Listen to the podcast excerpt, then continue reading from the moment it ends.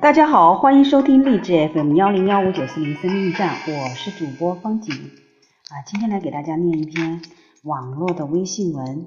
这篇文章呢，有一个行动的目标，让我们一起来学习如何让我们自己的心里更幸福，找到我人生的最终的目标。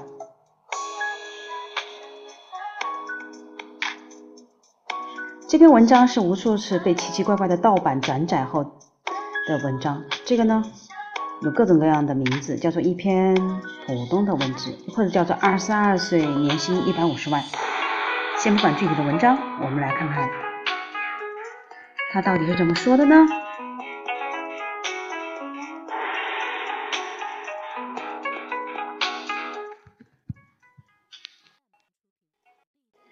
今天是二十二岁的最后一天。几个月前，我从沃登商学院毕业，用文凭上最高荣誉毕业的标签安抚了已经年过半百的老妈，然后转头辞去了毕业后的第一份工作，跟一家很受尊敬的公司，还有一百五十万的年薪道了别，回到了上海，加入了刚毕业就失业俱乐部，开始了一天三顿盒饭的新生活，开始创建一个叫做连课的小东西。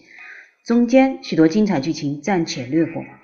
我肯定不是第一个做过这样的事的人，也肯定不会是最后一个。所以在说自己的一些有趣故事前，我想借用大家，包括三十岁甚至四十岁以上的朋友的一点时间和一点平和的心态，跟大家一起分享过去一年以来一直没说的一些话。所以前两部分说的是对于一个对于一些一直困扰着我们关键词的理解和体会，他们是欲望、外界、标签、天才、时间、精力、人生目标、后悔和实现。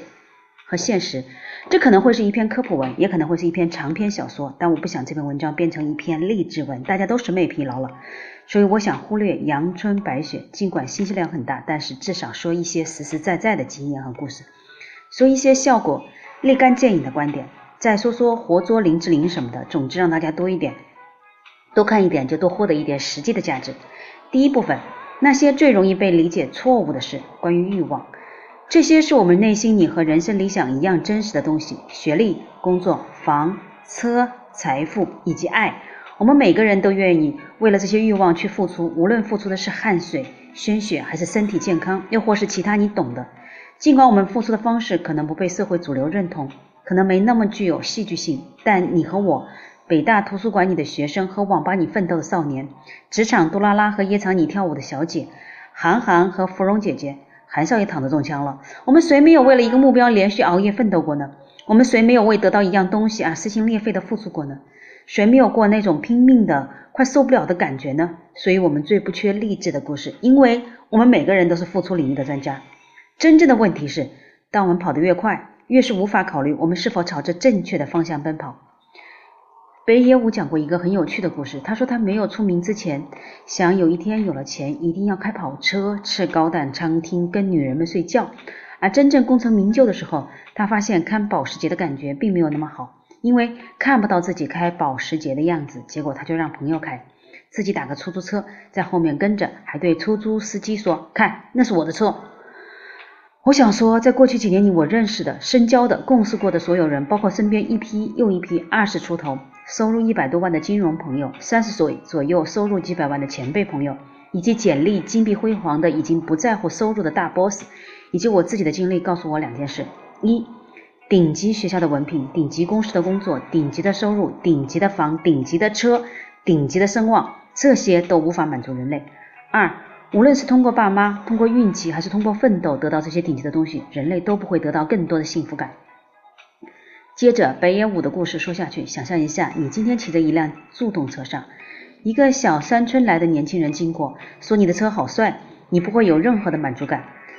十几年的奋斗后，你坐在一辆你今天都叫不出型号的保时捷的驾驶位上，一个路人经过说你的车好帅，相信你，相信我，你也不会有任何的满足感。你不在乎他，就像你今天不再说你助动车帅的人，你的视角在变。每当我们考虑许多年后能够取得的成就，我们总是习惯站在今天的角度去衡量幸福感和满足感。你今天的视角只是错觉，却让我相信自己的目标是正确的。这是我们最容易跑错方向的时候。人类的需求是很奇特的。我们吃第一个面包的时候，幸福感和我们吃第一千个面包的时候的幸福感是差不多的，前者甚至比后者还多一些。同样的感觉适用于我们赚到的第一笔一万元和第一笔一千万元，第一辆十万的车和第一辆一千万的车，第一个女孩和第十个女人，第一个男生和第十个男生，生理需求、安全需求、归属与爱的需求、尊重的需求和自我实现的需求。在著名的马斯洛五大需求中，你从任意一个细分需求，你获得的幸福感只能有那么多。我们清楚的知道快感和幸福感的不同，我们也知道欲望和需求的两个东西。你从来没有听说过马斯洛的五大欲望，对不对？但我们的不幸福，却是因为不小心把快感当成了幸福感，把欲望当成了需求。而这就是我们常站在现在的视角去感受未来的感受。事实上，就好像我们不需要很多的面包一样，我们不需要很多的财富，不需要很多的爱，因为他们很难给你带来更多快乐。当然，我们也不需要去拔高理想和自由的重要性。你可以尝试着停下来思考一下，这五种需求是否真的有高低之分？思考一下，是否连最贫穷、最饥饿的人们都一直在生活中同时追求着这五个高低层次的需求？你会发现，其实这五种需求一样真实，离你一样近，也一样远。然后你需要找到一个可以同时实现这五种需求的平衡点。这个平衡点就是只属于你的奔跑方向。这篇文章会实实在在的帮助你找到这个方向。但在这之前，我们先谈一些别的。关于外界，外界带给我们生活最大的影响是嫉妒和比较。我们一直高估了嫉妒。举个例子，没有人嫉妒雷帝 gay。Lady Gay 应该比我们都更有名、更有钱，坐更好的车，住更大的房子，比我们更随心所欲，而且也比我们更有才华。但你不嫉妒他，对吗？我们没有人嫉妒嫉妒 Lady Lady Gay，因为他实在是太累了。他奇怪的让我们完全不能把自己跟他联系在一起。所以我们在名利和才华面前没有自卑，也没有嫉妒，更没有仇恨，反而我们会去思考，觉得他挺有趣的，挺发人深省的，不是吗？所以当你看见。好事情发生在那那个他或者他的身上，嫉妒的小火苗在你心中扑哧扑哧的时候，不如把它当成那个很奇怪的 Lady Gay 嘛，因为这样的时候，我们就会懂得抛开个人的杂念，去真正思考别人的亮点。至于比较，我们可以选择努力向那个几点四点零的同学看齐，努力向那个年薪几十万的旧时看齐，努力向那个不断得到提拔的同事看齐，或者我们也可以选择看外面更大的世界，那些和我们一样年轻的人们，看上去像是有三十岁阅历的阿呆艾德。十九岁出了张白金专辑的十九，二十一岁时出了全销量一千二百万张的专辑二一，拿了两座格莱美。他出生于一九八八年，眼神和心态似乎已经像中年人的那样淡定的。杜兰特和德尼克罗斯两个毫无疑问的超级球星，他们也出生于一九八八年。如果你喜欢实用一点的，那么 iPhone 上用户量最大的那个个人开发第三方浏览器猛犸浏览器的开发者，是一个一九九二年出生的北京少年。如果你的视线里有一个世界舞台，那么你会看到上面的人物已经越来越接近你的年龄。我们不需要去看齐，我们只需要去看，去看到这个世界除了你现在正处的那个若干若千干平米的封闭空间以外，还有许许多多的精彩的事正在发生。当你发现这个世界的深度和广度，你就会发现，你跟你身边的那些同类人根本没有什么好比的。这个世界太大了，你不是你自己的标杆，别人也不是，谁都不是你的标杆。这是一个没有标杆的时代。我们要做的是试着不去嫉妒，不去比较，更不要批判。但要试着去观察、去倾听，然后去思考、去沉淀，去让所有外界的信息在你大脑里经历一个长时间的处理过程。在你的大脑还没有沉淀出你自己对一件事的观点前，不要发表观点，不要给出你的定论。我们可以不断在大脑中质疑我们所看到的、听到的。我们可以不断挑战自己的想法，挑战任何理所当然的存在。只要我们保证我们的大脑一直在思考、独立的思考。要记得，你和世界上所有人都不一样。关于标签。牛逼是过去几年你比这听到的比较多的一个形容词。当我们喜欢的人称赞我们的时候，我们总是屁颠屁颠的。在这里为自己开脱一下，觉得这挺好，说明活得挺真实。但逼着想用一个很好的朋友自己来认领。去年当着我面描述我听的原话，来翻译一下这个已经被用的和帅哥美女一样烂熟的词。他说：“你想多了。”好的，第一件事情失去这些标签，第二件事情用来看清自己。好，关于天才，不要考虑。第二部分，那些最重要的事关于时间，时间是唯一的货币，所以你要想清楚，你到底要用时间来换取这世上无限可能中的哪些？关于精力，人生就是一场巨大的扮演类游戏，RPG。你扮演你自己，你唯一升级的方法就是不断的积累 EXP。那些改变我们一生的道理都不是别人教会的。这一切就像你无法说服还没有吃过很多很多面包的人，让他们懂得吃一切个面包是要反胃的。在人生的每个阶段，只有我们已经拥有的那些经历，决定了我们下一步会做什么。他们帮助你去理解你一直知道但是不曾真正理解的事，他们帮助你去看一些一直存在但是你不曾看到的世界。关于是否会为了去经历、去追随感情和理想而后悔，当我们离理想和真理、真爱越近，我们越是容易后悔，因为我们在选择这条路上，后悔不是告诉我们曾经做错了，而是告诉我们怎样可以做得更好。关于如何找到人生目标，嗯，我们开始吧。一，先在你忙碌的生活中找出一个小时的完整、完全空闲的时间，关掉手机、电脑、房门，保证一小时没有任何打扰。这一小时只属于你和你要找到的人生理想这件事。你要记住，这可能是你人生最重要的一个小时。你的生命可能在这个一小时变得不同。如果一个小时的时间货币只能换来一样东西，那么就是找到你的人生目标中绝对最值得的。二，准备几张大的白纸和一支笔。三，在第一张白纸的最上方中央写下一句话：你这辈子活着是为了什么？四，是的，接下来你要做的就是回答这个问题，把你脑中想过的第一个想法马上写在第一行。任何想法都可以，而且可以只写几个字，比如赚很多钱。不断的重复第四步，直到你哭出来为止。是的，就这么简单。尽管这个方法看上去很傻，它很有效。如果你想要找到人生目标，你就必须先剔除脑中所有那些伪装的答案。你通常需要十五到二十分钟的时间和过程去剔除那些覆盖在表面上的那些受到外界观念、主流思维影响而得出的答案。所有的这些伪装的答案都来自于你的大脑、你的思维和你的回忆。但真正答案出现时，你会感觉到它来自你内心最深处。对于从来没有考虑过这类问题的人来说，可能会需要比较长的时间才能把脑子里面那些杂物剔除掉。在你写到五十到一百条时，可能会想放弃或者找个借口去做别的事，因为你可能觉得这个方法没有任何效果。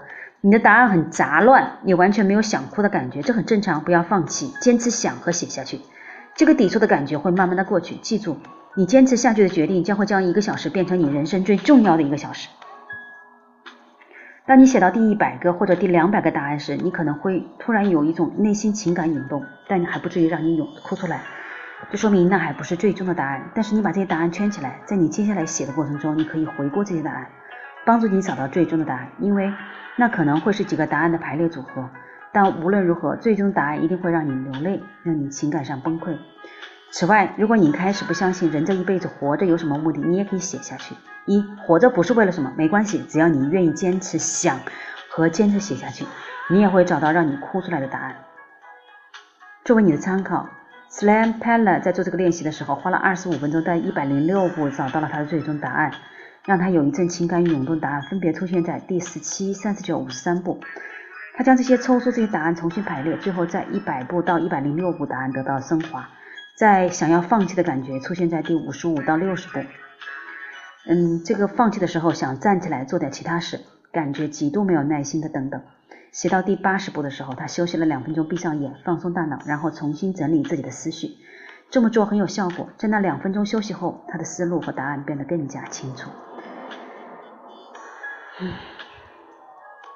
谁都知道，你也可以像前面说的，谁都知道，但是只有少数人真正理解的大道理。但这几句空洞的句子对你非常丰富而且有意义的含义，因为这是你已经自己用了至少一个小时的时间和精力去整理过去所有的经历，去思考、去判断、去剔除、去整合、去沉淀，最终领悟出来。如果你认真看完了文章开始到这里为止的所有分析，你就会理解为什么这个方法是非常有效的。关于为什么要有个人生目标？你以为你用逻辑完美解决问题，其实只是用欲望解决了问题，然后用逻辑完美的说服自己而已。而究竟是什么呢让一些幸福快乐的人每天一大早醒来，想也不想就冲下床去做他们要做的事情呢？关于现实和人生目标，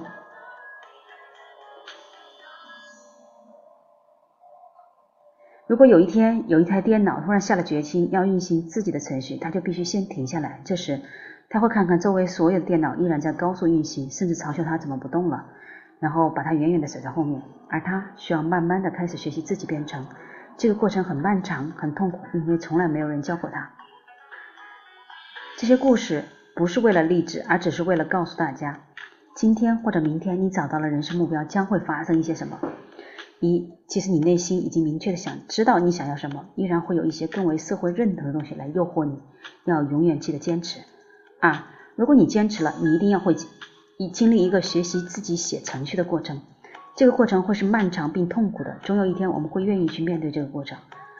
好消息是，我们都还年轻，所以不如趁着现在还有那些热情和勇气，去撞一些那些南墙，用最少的代价。第三。第三步，过去一年的个人故事，给所有十年来认识和喜欢听故事的朋友。吃之前，他说了一个故事：我的社交圈里都是与我同类的人，我们互相交流、竞争、鼓励、启发，处于所谓的密集网络。我们自以为是，我们充分见识了整个世界，但其实我们只是在重复肯定同一类信息。所以，如果你是最出色的那一个，那么极有可能就是所有和你同类的人当中最出色那一个。但这也就是你的极限。所有一直在追求出色和卓越的人，最后都在他们最坚信的标准上输给了那些只是想过自己独特生活的人。最重要的是，尽管这两句话在外人看来可能莫名其妙，但我发现这两句话解释了过去二十多年里自己做的许多事情背后的原因，就是成长并帮助别人成长，体验和经历生活并帮助别人体验和经历生活。关于辞职的决定。我的出发点并不是慈善和义务服务，创业也从来不是我的目标。我的目标就是实现成长，并帮助别人体验和经历生活，并帮助别人体验和经历生活。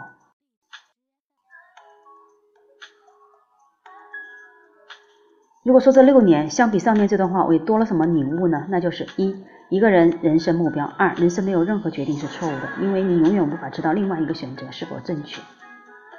撞上许多堵墙。我撞上的第一堵墙就是我没有如我所愿的第一毕业就辞职。Dane，在他辞职的时候，他说了一句让我印象深刻的话。他说：“Dane，你知道，作为你的上司，这次我面对一个选择，是照顾公司利益，还是还你一个年轻人的利益？我选择了后者。我希望你以后不用面临这样的选择。但如果你有一天遇上了，我希望你可以跟我做一样的决定。”当那些备受尊敬的金融机构告诉你为什么要选择他们的时候，特别是关于学习曲线的那些理由，不要那么快就为此屈服。他们不仅有可能，虽然也仅仅是可能，在推销给你一些并不需要的东西，并且他们永远不会带着你看清楚这个世界上全部的可能性。你要跳出密集网络，自己去看清楚。和所有已经确定了自己人生前进方向的朋友分享这一年最大的感想：你的理想就像一辆车，如果你觉得这辆车一切都在你的控制中。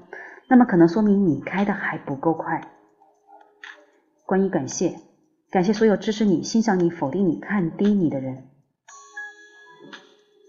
今年上半年还在上创业课的时候，我一边要照顾自己的项目开发，另一边又要创业课。项目团队中的其他四个成员眼看即将毕业，完全不做任何事情。而收到邮件时，他，我告诉我自己，绝对不能辜负曾经看好你的人，哪怕只有一个看好你的人。为了那一个人，你都必须要坚持下去。同样的，在过去的许多年，我被许许多多的人否定过，甚至包括身边很好的朋友。以上这些故事分享给所有相信人生就是不断经历的朋友们。明年我们依然年轻。好的，今天这段文字呢？